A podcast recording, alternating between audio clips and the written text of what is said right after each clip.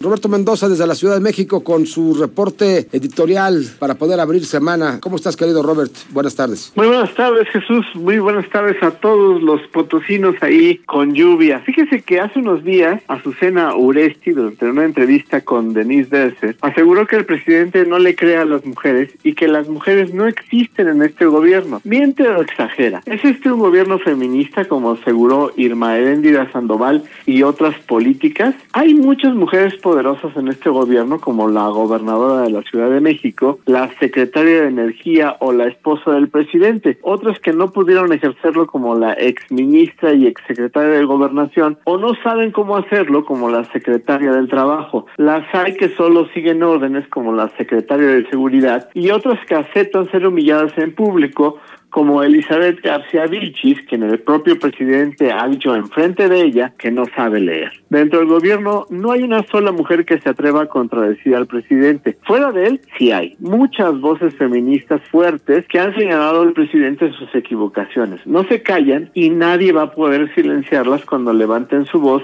para señalar que el gobierno toma las peores decisiones. Al inicio de la pandemia fueron miles en la marcha del 8 de marzo del 2020 que exigían al gobierno escuchar sus demandas de justicia, que no hubiera un candidato a Guerrero con acusaciones de violador y la despenalización del aborto en todo el país. Esa marcha demostró que el gobierno no es solidario con las mujeres, que no iba a hacer nada para resolver sus demandas y que no se escucha a las mujeres y no les cree. El presidente no toma en serio a las mujeres. Para él son una moneda de cambio, sobre todo las de origen indígena. Le sirven como escudo humano. ¿Quién va a ser capaz de criticar a una mujer con ese origen tenga algún cargo público si se les debe tanto? Así lo demostró, por ejemplo, al quitar a la directora de la CONAPRED y asegurar que iba a poner a una indígena pero no ha nombrado a nadie. Lo mismo pasó al quitar a una mujer con pensamiento crítico de la agregaduría cultural de la Embajada de España y asegurar que iba a nombrar a una poeta indígena. Tampoco pasó nada. Ahora designará a la señora Jesús Rodríguez como embajadora en Panamá, que no es indígena, pero dice que defiende lo que ella cree que es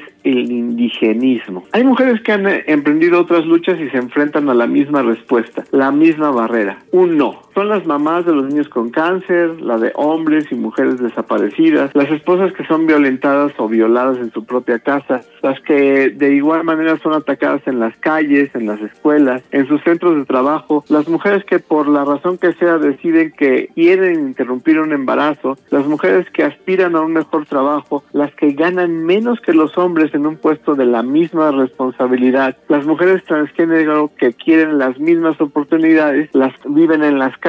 Para ellas siempre es no. No es nuevo. La sociedad mexicana es machista. De hecho, el país todo es machista, paternalista, agresivo hacia las mujeres y este gobierno no ha combatido este problema, lo ha fomentado. El presidente es ambiguo, asegura que es humanista. En realidad el presidente no sabe qué es el humanismo, solo repite esta y otras definiciones porque le suenan interesantes. No es historiador, no es filósofo. El presidente es un machista. Para él no es necesario entender a las mujeres, las usa para sus fines electorales y ya, en el día a día no le importan sus demandas ni sus necesidades, porque el presidente no rompe el pacto nunca. Y antes de irme, si no iba a haber un gobernador que fuera violador, ni un embajador que fuera acosador, pues tampoco debe haber un gobernador o un candidato a gobernador que sea un asesino. Muchísimas gracias, Jesús. Bien, son las 6 de la tarde con 53 minutos. Aquí está la opinión de Roberto Mendoza, como cada semana.